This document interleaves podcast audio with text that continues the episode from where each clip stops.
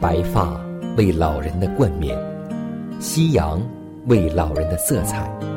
生命的路上有主陪伴，夕阳不再会有孤单。每当想起你，夕阳无限好。每当想起你，想起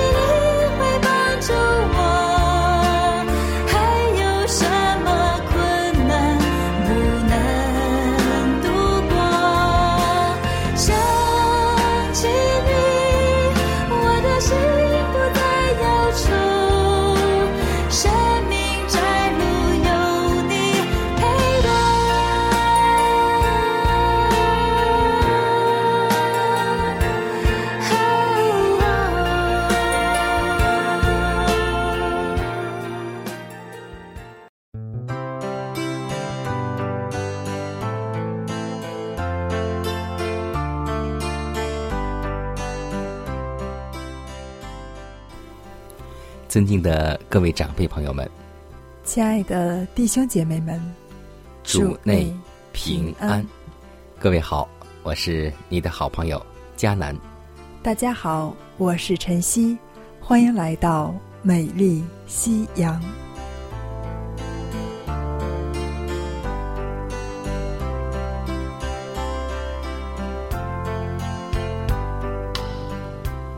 今天。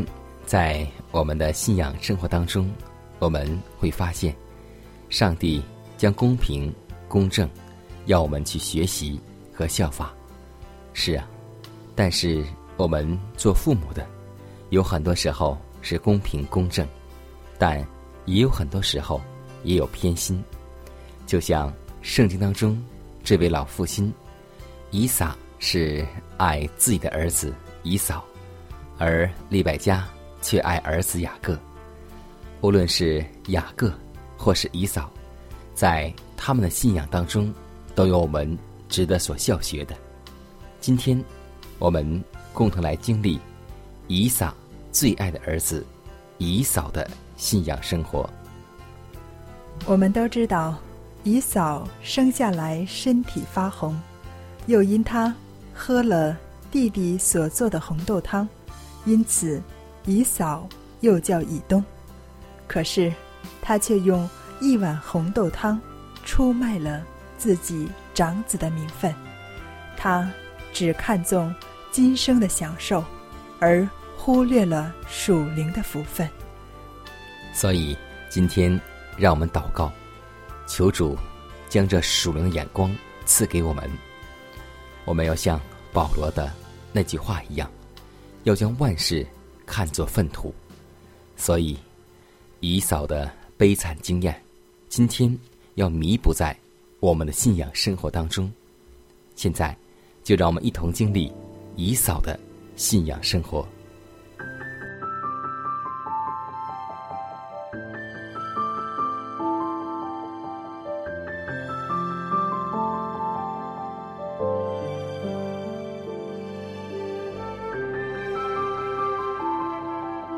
晚风习习，木长青；余晖荡漾，画晚年。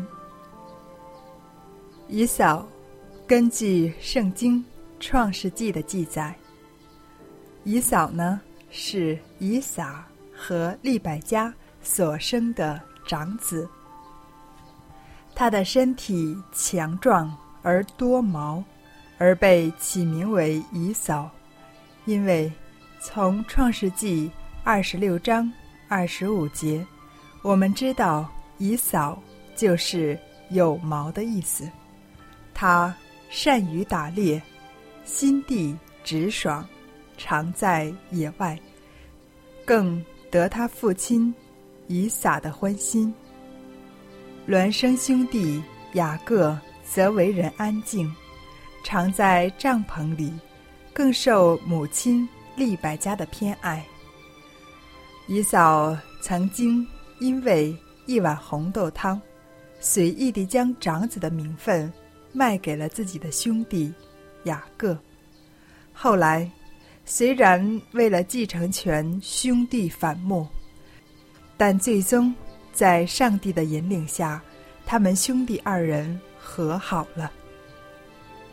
有一天，雅各煮汤，姨嫂从田野回来，累昏了。姨嫂对雅各说：“我累昏了，求你把这红汤给我喝。”因此，又叫以东，就是红的意思。雅各说：“你今日把长子的名分卖给我吧。”姨嫂说：“我将要死，这长子的名分与我有什么益处呢？”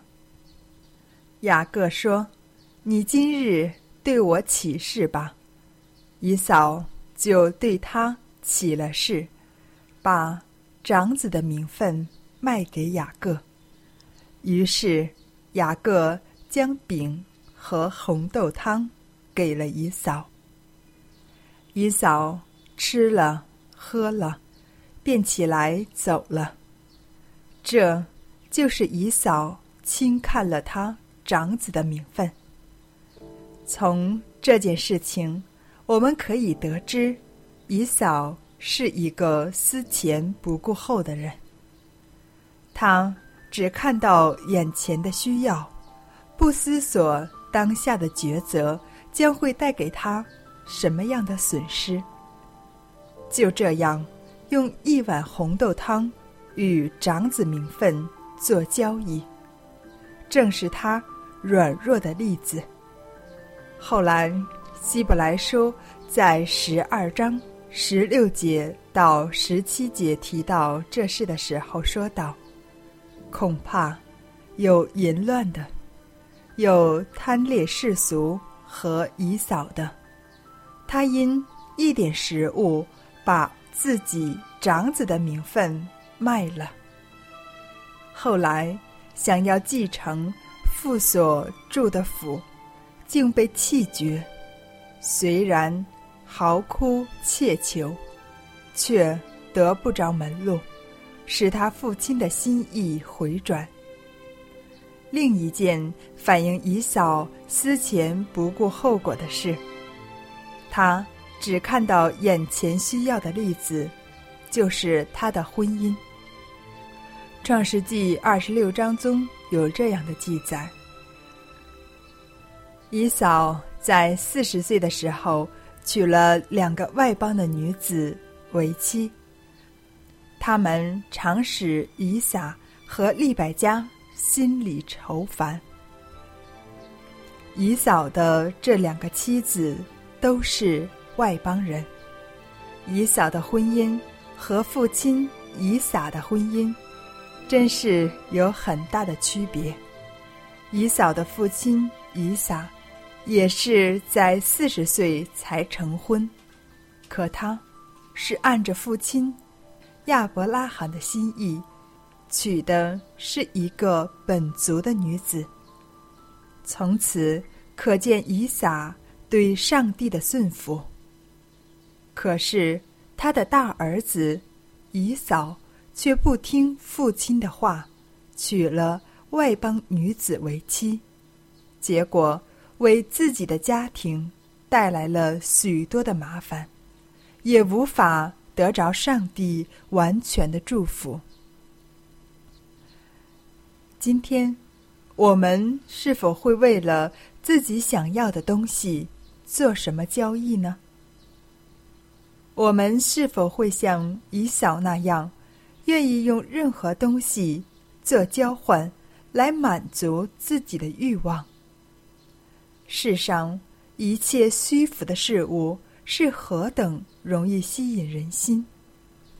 大量的金钱、富足的享受、群众的赞扬、肉体的厌乐、异性的爱慕，哪一样不是具有无限的吸引力呢？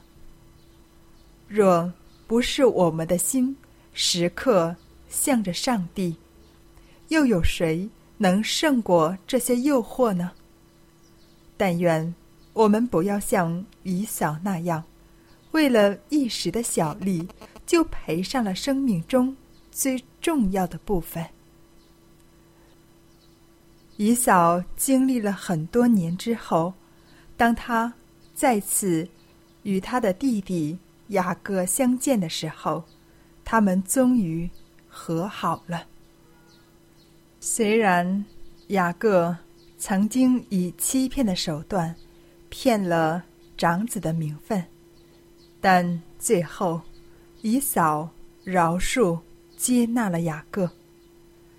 在雅各离开拉班，返回迦南地的途中，他就一直胆战心惊，担心姨嫂会杀了他和他的全家。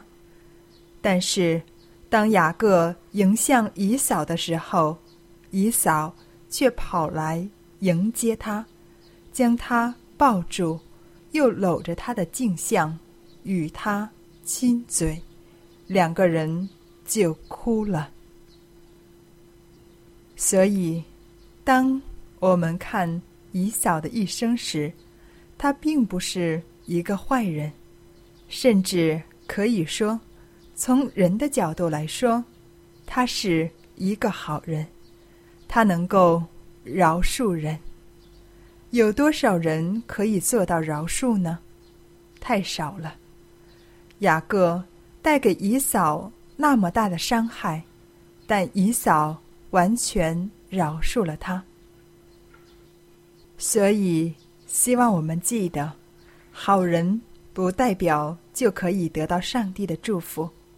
上帝要的是一个属灵的人，一个与上帝有亲密关系的人。年轻的我们也失败过。软弱过，但希望我们到了老年的时候，能够学会饶恕和接纳。心切切渴慕你，干旱疲乏无水之地，你是我一切，我心完全属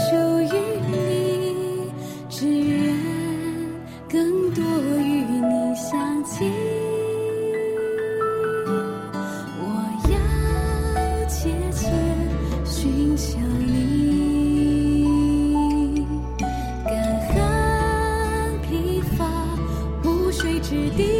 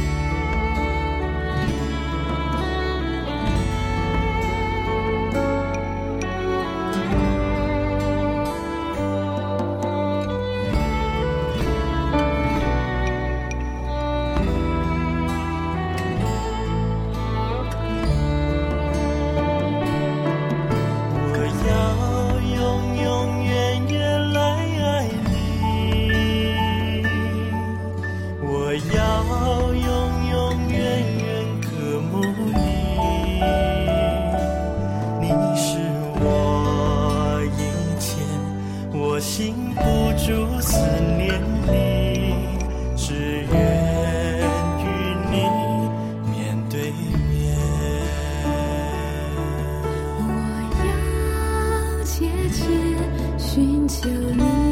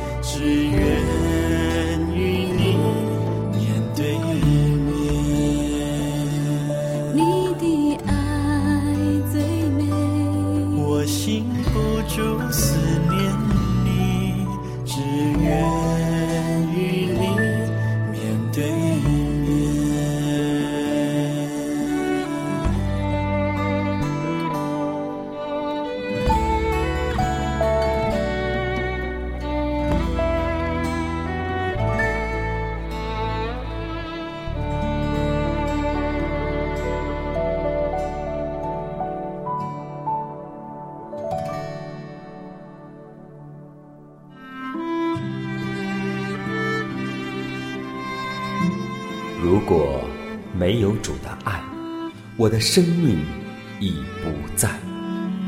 如果没有主的爱，哪有我盼望的今天？我在母腹中，你已看顾。我在年老时，你仍怀揣。想起主的恩典，夕阳无限美好。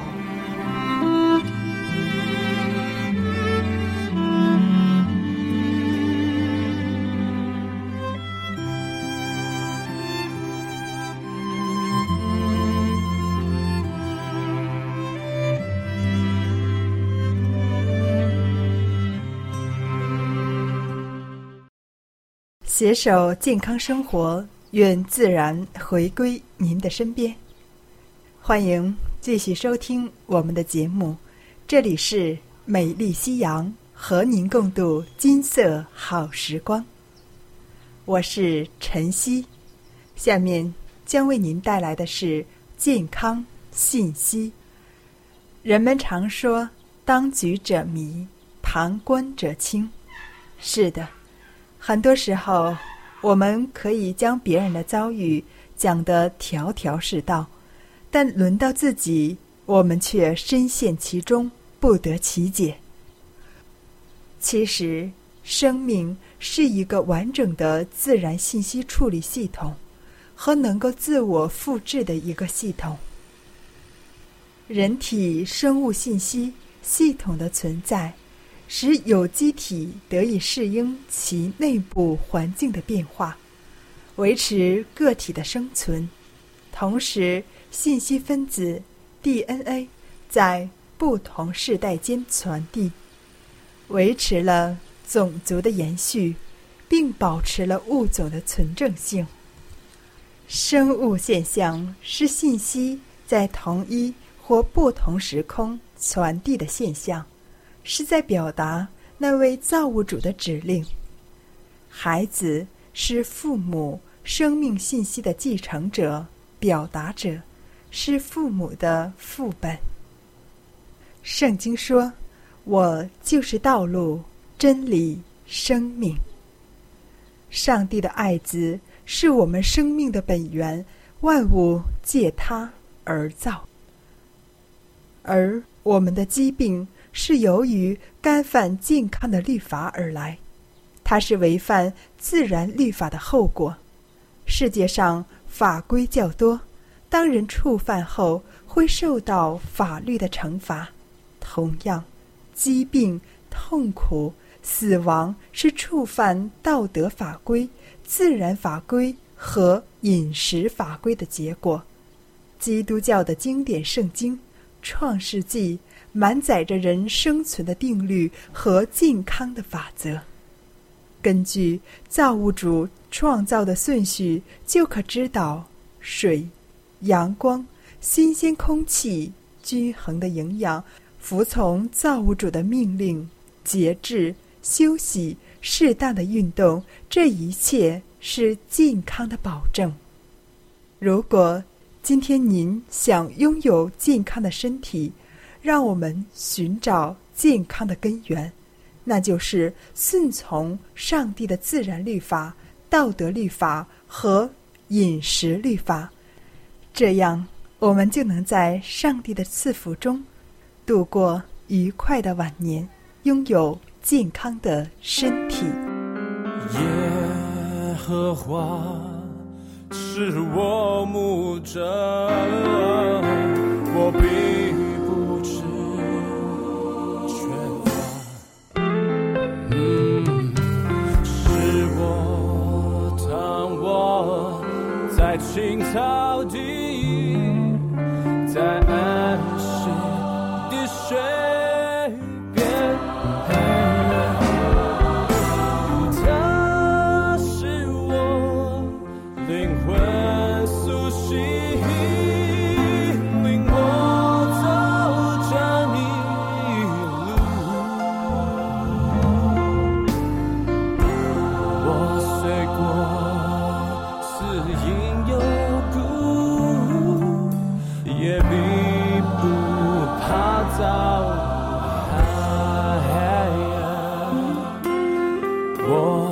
要住在你眼中。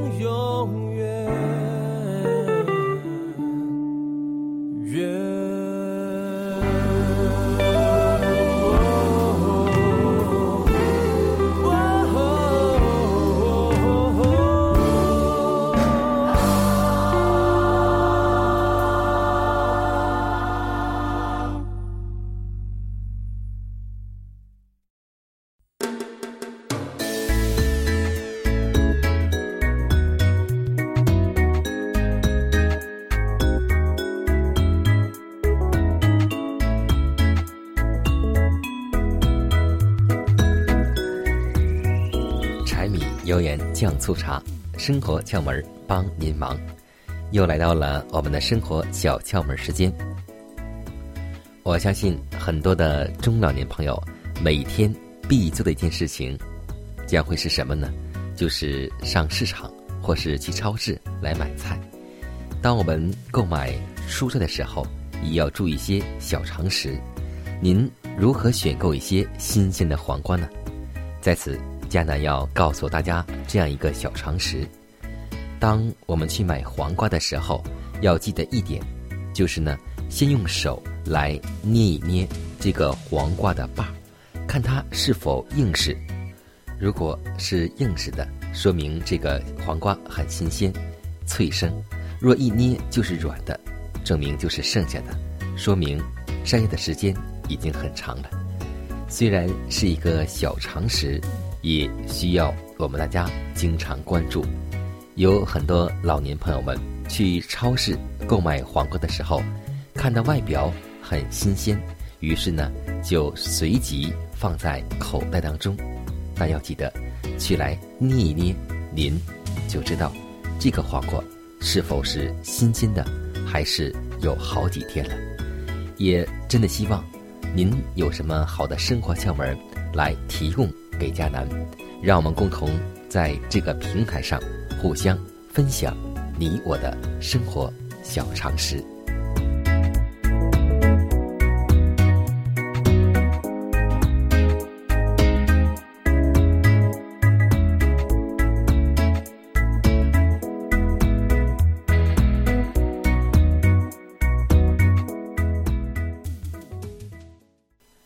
压伤的芦苇，它不折断；江城的灯火，它不吹灭。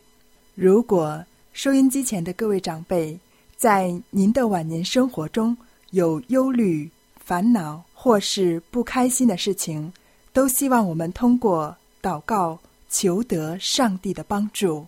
同时，也欢迎每位老年朋友，将您心里的故事，通过写信的方式和我们来分享。或是有需要，我们会为您献上祷告。看看时间，又接近节目的尾声，预祝每位长辈度过愉快的一天。愿上帝的爱，每一天、每一时、每一刻，都与你同在。愿主赐福于你。